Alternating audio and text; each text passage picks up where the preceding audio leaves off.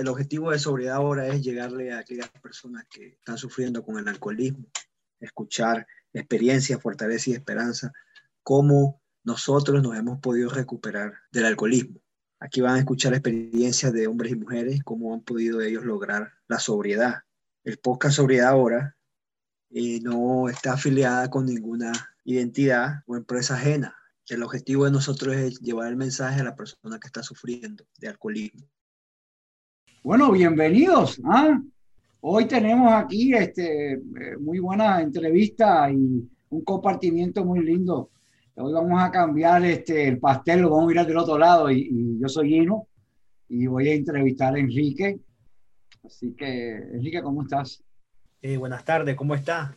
Me siento bien hoy, hoy estoy bien. He estado muy mal, he estado emocionalmente destrozado, pero usando las herramientas que el programa nos da, ¿verdad? Solo por hoy, un día a la vez, mantenerlo simple, someterme a los principios que el programa tiene para mí, para todos nosotros. Pero sí, ahí estoy. También le voy a decir que estoy triste por la situación que estoy pasando.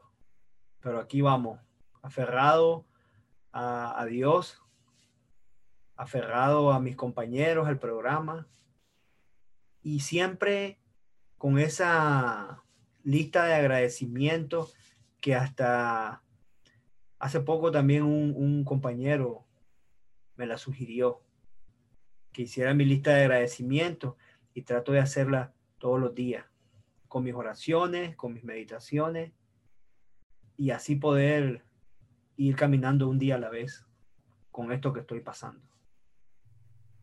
Yo te diría que como los que estamos grabando hoy, hoy este podcast, eh, estoy seguro que muchas personas no saben lo que está pasando. Tú quisieras dar un, un punto ahí para que sepan y seguimos conversando porque es importante, creo. Fíjense que yo he estado viviendo, eh, a mí siempre me dijeron que el programa me estaba preparando y que lo, y que lo bueno estaba por venir. He estado, he estado bien mal, emocionalmente triste, he llorado mucho por, porque mi hijo falleció.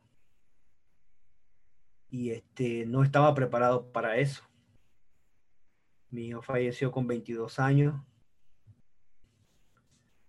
Entonces, pienso que también el programa nos prepara para lo peor, porque nunca me imaginé que esto me iba a pasar. La pérdida de mi hijo ha sido un golpe muy grande para mí. Un golpe que no sé cuándo, o no sé si podré, o yo no creo que vaya a poder asimilar esto o vivir con esto. Por eso digo que lo tengo que llevar un día a la vez. Hoy estoy con usted acá compartiendo esto.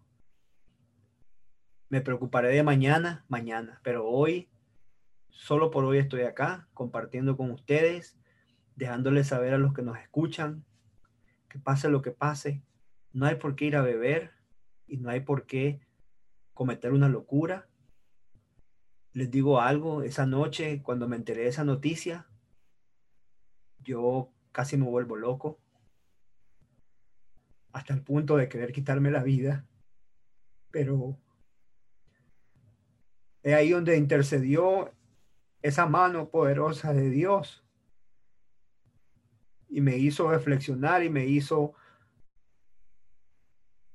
pensar y, decidir y buscar la ayuda de mis compañeros de mi padrino. Fueron las primeras personas que yo llamé esa noche, a mis padrinos, a mi primer padrino y a mi padrino de servicio. Porque yo me estaba volviendo loco esa noche. No sabía cómo no sabía qué iba a hacer. No lo, eh, fue algo, fue un golpe muy duro. No me lo esperaba. Supuestamente nosotros a nosotros nos deben enterrar nuestros hijos.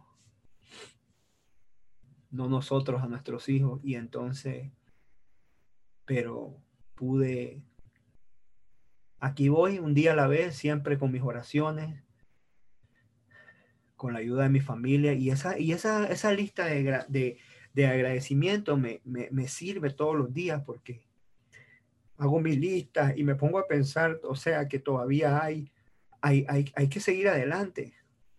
Eh, algún día voy a entender que esta fue la voluntad de Dios. Hasta hoy, yo le digo, yo no, yo no creo que fue la voluntad de Dios. Algún día voy a decir que fue tu voluntad, pero por ahora no.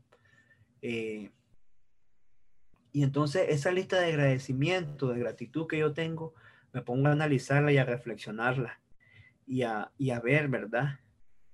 Porque uno puede escribir, fíjate, yo le puedo decir algo, yo puedo escribir que estoy agradecido con mi mamá, con mi papá.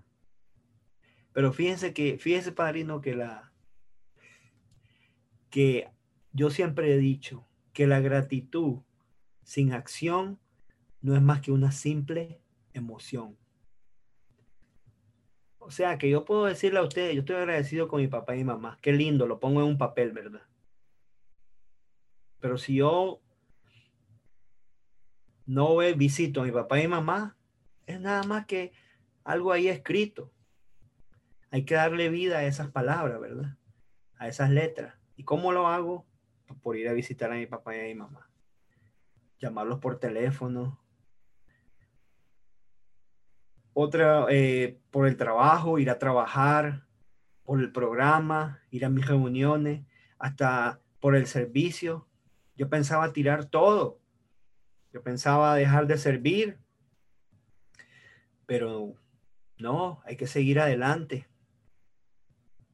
Nosotros, yo por lo menos, yo cada día que pasa, me siento más comprometido.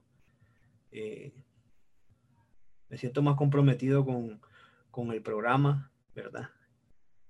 Y, es cuando más estoy metido, porque con esto que me ha pasado, yo, yo, yo le digo a, los que están ahí escuchándonos, que pase lo que pase, no hay para qué ir a beber. No se va a solucionar nada. Eh, yo no creo que exista algo que a mí me haga beber si lo más apreciado, lo más querido, mi vida se me fue y yo no he ido a buscar un trago. Así que yo les puedo decir a los de afuera que sigan viniendo un día a la vez que, y, que esto funciona. Es ahí la, la parte esa de la derrota total que yo siempre digo. Cuando uno se derrota completamente, se entrega completamente, uno, uno, es que va a poder dar los primeros pasos hacia la liberación que, que nos habla el programa pero aquí, ¿verdad?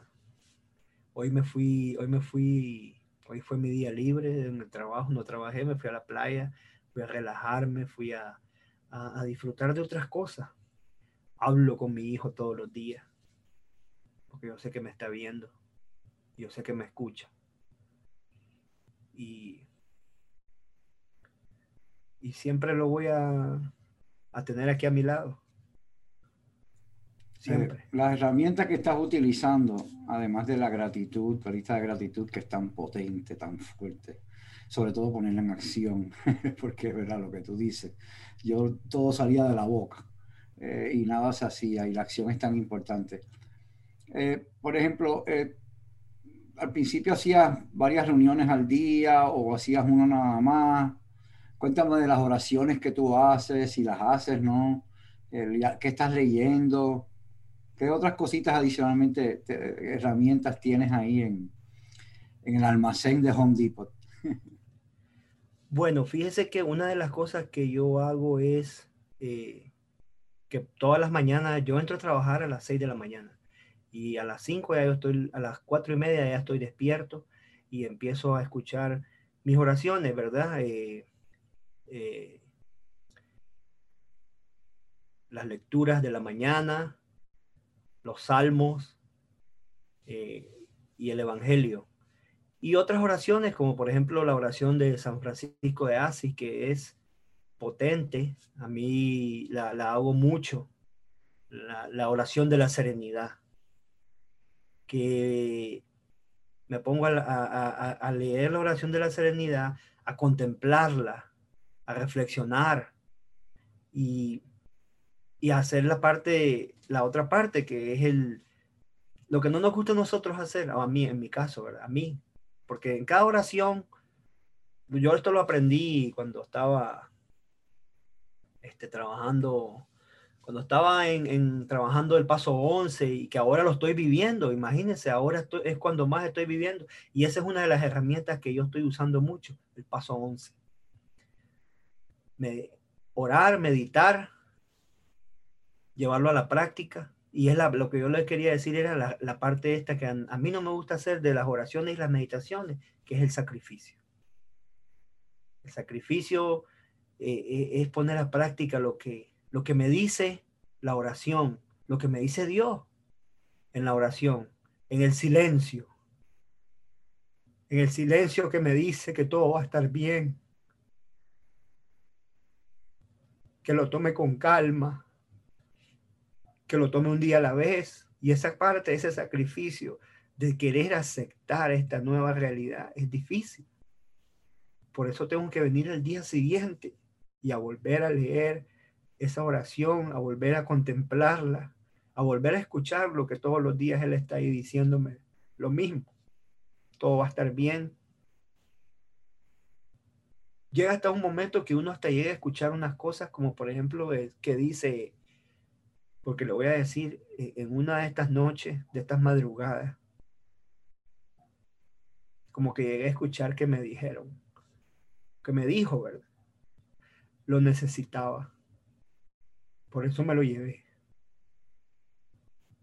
Entonces, es ahí donde viene esa, parte de la oración de la serenidad que dice, valor para aceptar las que no puedo. Por eso es que eh, eh, eh, las oraciones son a veces, hay, que estar, hay que estar,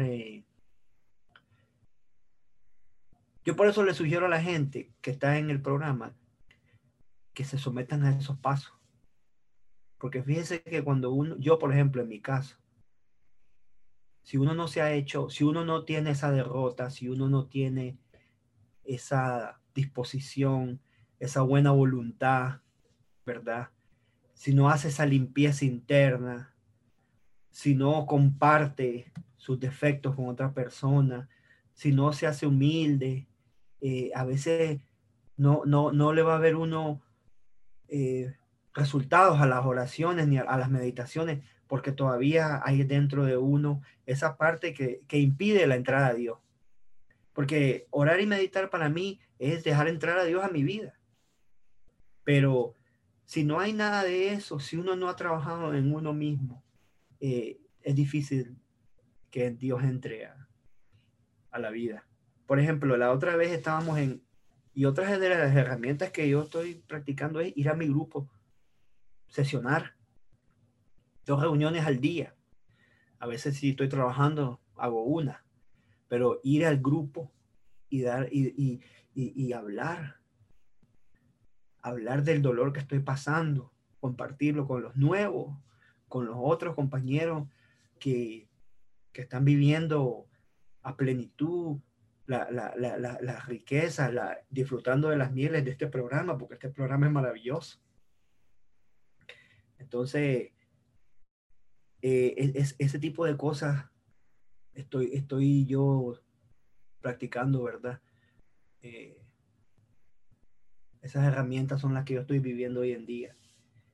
Entonces había una reflexión que leímos la, creo que fue antier, que decía que hay unos que no creen, hay otros que no quieren creer y hay unos que creen, pero no creen que les va a cumplir con el milagro.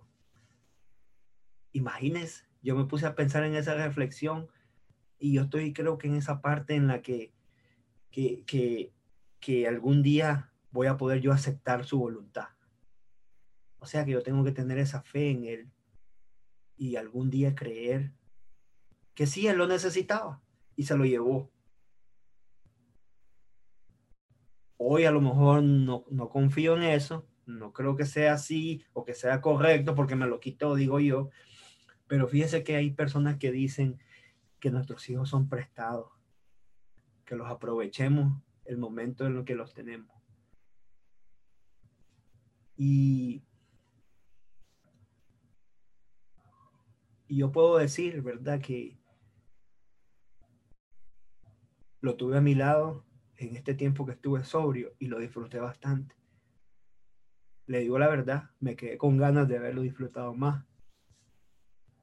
Pero si es así, que sea tu voluntad y no la mía. Y eso